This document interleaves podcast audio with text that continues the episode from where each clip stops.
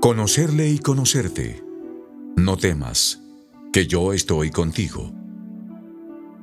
A lo largo de nuestra vida de oración también aparecerán dificultades o dudas.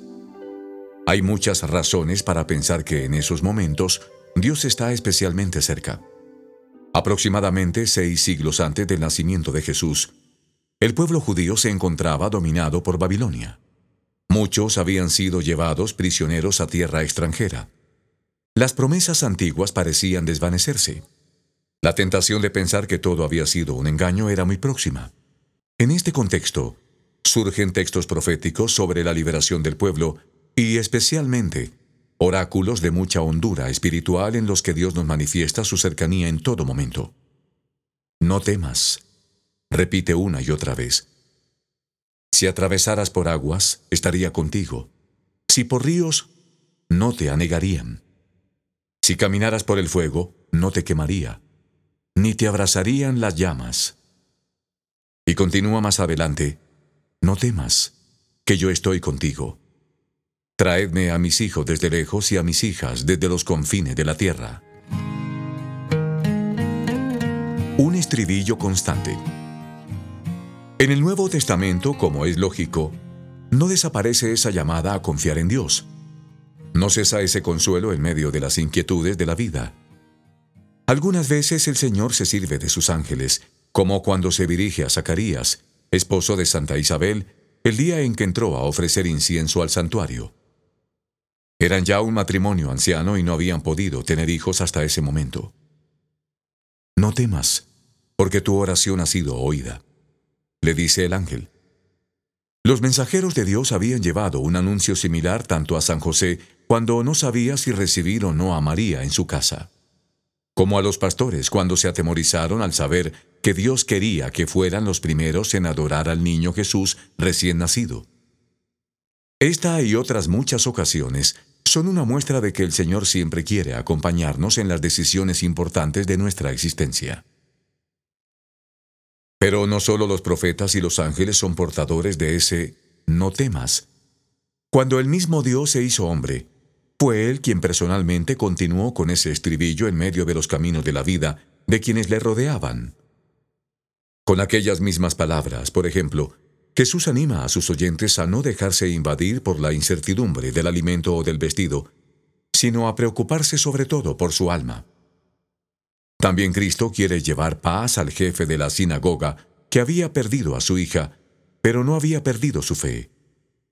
Dar sosiego a sus apóstoles cuando, después de una noche de tormenta, lo ven acercarse caminando sobre las aguas. O tranquilizar a los tres, Pedro, Juan y Santiago, que vieron su gloria en el Tabor. Dios busca siempre salir al paso de ese temor, natural ante las manifestaciones ordinarias o extraordinarias de sus acciones. También San José María notaba esa reacción divina al recordar un acontecimiento especial en su vida interior.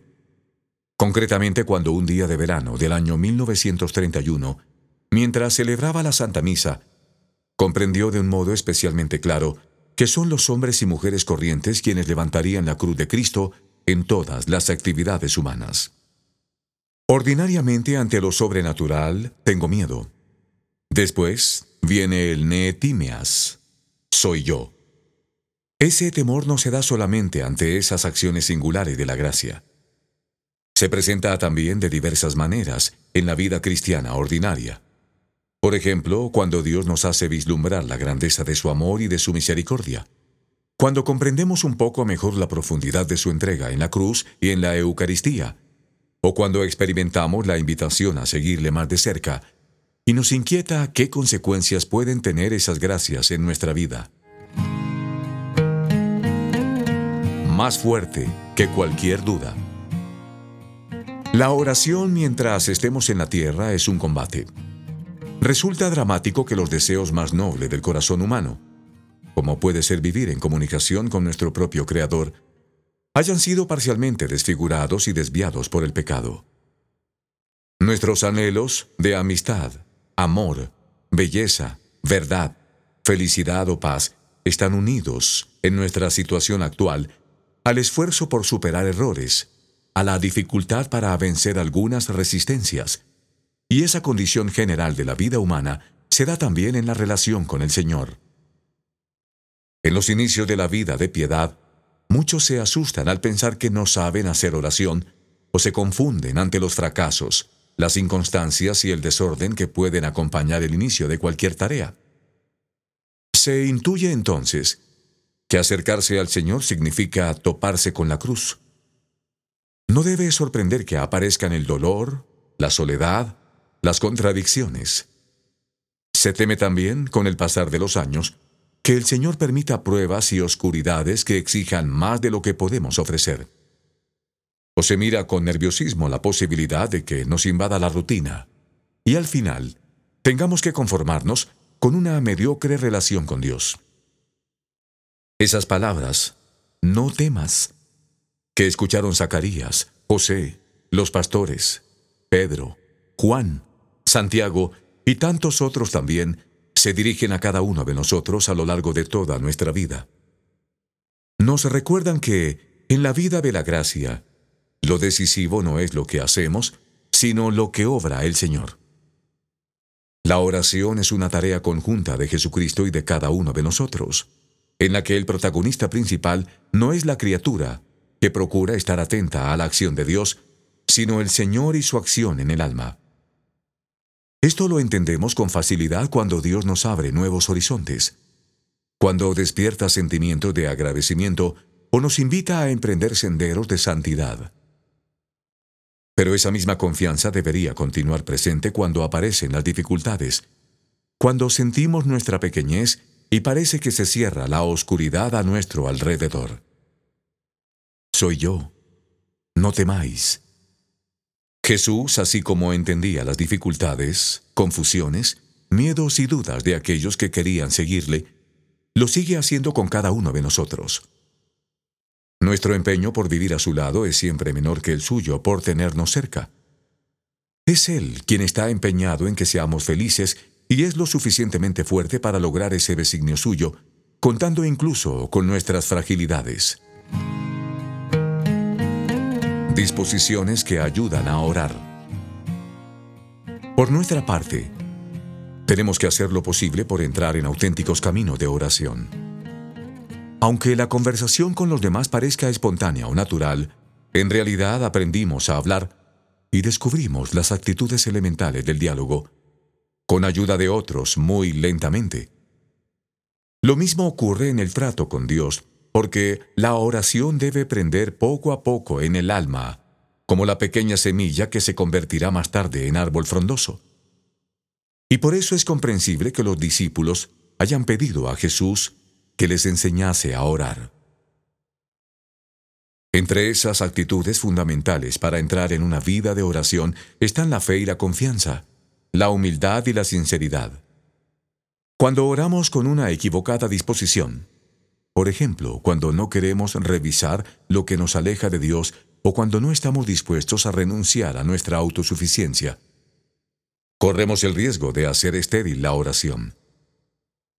Es verdad que con frecuencia esas actitudes erróneas son inconscientes. También, si perseguimos un modelo erróneo de eficacia para nuestra oración, tan frecuente en nuestra cultura, es fácil que caigamos en la trampa de medir nuestra relación con el Señor solamente por los resultados que se perciben y que a la larga nos cueste encontrar tiempo para rezar. De entre esas disposiciones íntimas para orar, son singularmente esenciales las que se refieren a la confianza en el Señor. A pesar de tener buena voluntad, ciertas lagunas en la formación llevan a no pocas personas a vivir con una noción equivocada de Dios y de sí mismas. Unas veces pueden imaginar que Dios es un juez rígido, que exige una conducta perfecta. Otras veces pueden pensar que hemos de recibir lo que pedimos tal y como lo queremos nosotros, o que los pecados son una barrera insalvable para alcanzar un trato sincero con el Señor. Aunque pueda parecer obvio, Necesitamos construir nuestra vida de oración sobre el cimiento seguro de algunas verdades nucleares de la fe. Por ejemplo, que Dios es un Padre amoroso que se goza en nuestro trato, que la oración es siempre eficaz porque Él atiende nuestras súplicas, aunque sus caminos no sean los nuestros, o que nuestras ofensas son precisamente ocasión para acercarnos de nuevo a nuestro Salvador. Regalar a Dios nuestras dificultades. ¿Que no sabes orar? Ponte en la presencia de Dios y en cuanto comiences a decir, Señor, que no sé hacer oración, estás seguro de que has empezado a hacerla. Como hizo con los apóstoles, el Señor nos va enseñando poco a poco a crecer en esas actitudes íntimas, si no nos escondemos en el monólogo interior ni en una oración anónima, ajena a nuestros deseos y preocupaciones reales. Como les ocurría a ellos, nuestra relación con el Señor avanza en medio de las propias debilidades. La falta de tiempo, las distracciones, el cansancio o la rutina son habituales en la oración de modo similar a como se dan también en las relaciones humanas. A veces esto exige cuidar el orden, vencer la pereza, situar lo importante por encima de lo urgente. Otras veces requiere realismo para ajustar con finura los momentos dedicados al Señor, como tiene que hacer una madre de familia que no puede desentenderse de sus hijos pequeños en ningún momento. Sabemos que, en ocasiones, en la oración hace falta una atención difícil de encauzar. Nos dispersan las preocupaciones, las tareas pendientes, los estímulos de las pantallas. Y lo malo de todo esto es que puede confundir nuestro propio mundo interior. Surgen las heridas del amor propio, las comparaciones, los sueños y fantasías, los resentimientos o los recuerdos de cualquier clase podemos experimentar que, a pesar de sabernos en la presencia de Dios, bullen en la cabeza los asuntos en los momentos más inoportunos. Nos afecta también, como es lógico, el cansancio físico. El trabajo rinde tu cuerpo y no puedes hacer oración. Nos puede servir de consuelo recordar que la fatiga también adormece a los apóstoles en la gloria del Tabor o en la angustia del Hexemaní. Y además del cansancio físico, en nuestra cultura es frecuente una clase de cansancio interior que nace de la ansiedad en las tareas, de la presión en la profesión y en las relaciones sociales, o de la incertidumbre ante el futuro, y que este estado interior puede aumentar la dificultad para meditar con serenidad. El Señor entiende bien, de hecho mucho mejor que nosotros, esas dificultades. Por eso, aunque nos hagan sufrir porque desearíamos un trato más delicado con Él, muchas veces no importa si no consigues concentrarte y recogerte. Podemos intentar hablar con Jesús precisamente de esos asuntos, noticias, personas o recuerdos que ocupan nuestra imaginación. A Dios le interesa todo lo nuestro, por trivial o insignificante que parezca, y con frecuencia nos ayudará a valorar esos asuntos personas o reacciones de otro modo, con sentido sobrenatural, desde la caridad. Así como hacen los niños en brazos de su madre, podemos descansar en Él, entregarle nuestro aturdimiento, refugiarnos en su corazón para alcanzar la paz. Un empeño mayor que el nuestro. Probablemente las dificultades más graves son las astucias del tentador, que hace todo lo posible por separar al hombre de la oración, de la unión con su Dios. Nuestro Señor fue tentado por el demonio al final de aquellos cuarenta días de retiro en el desierto, cuando sentía el hambre y la debilidad.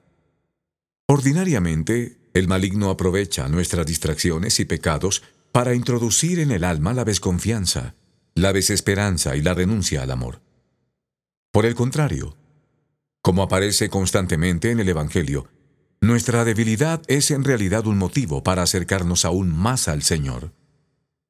Y a medida que se avanza en la vida interior, se perciben con más claridad los defectos personales. Con apariencia de humildad, el demonio puede hacernos creer que somos indignos de tratar a Dios, que nuestros deseos de entrega son aparentes y que pueden esconder cierta dosis de hipocresía y de falta de determinación. ¿Piensas que tus pecados son muchos que el Señor no podrá oírte? La conciencia de nuestra indignidad, tan valiosa en sí misma, puede provocar entonces un sufrimiento real, pero equivocado, que poco tiene que ver con el dolor verdadero y que puede encerrarnos en una actitud quejumbrosa que incluso llega a imposibilitar la oración. Por supuesto que la tibieza y los pecados pueden ser un obstáculo para la oración, pero no en ese sentido. El Señor no deja de amarnos por grandes que sean nuestras flaquezas. No le asustan ni le sorprenden, y no renuncia a su deseo de que alcancemos la santidad. Aunque llegásemos deliberadamente a pactar con la rutina, con el conformismo o con la tibieza, Dios no dejaría de esperar nuestro retorno. Pero el enemigo también puede tentar. Incluso cuando el alma arde encendida en el amor de Dios, sabe que entonces la caída es más difícil, pero que, si consigue que la criatura ofenda a su Señor, aunque sea en poco, podrá lanzar sobre aquella conciencia la grave tentación de la desesperanza. Entonces pueden aparecer la amargura y el desencanto. Para mantener viva la esperanza en todo momento, es necesario ser realistas, admitir nuestra poquedad, caer en la cuenta de que ese supuesto ideal de santidad que teníamos en mente, una plenitud inalcanzable, es equivocado.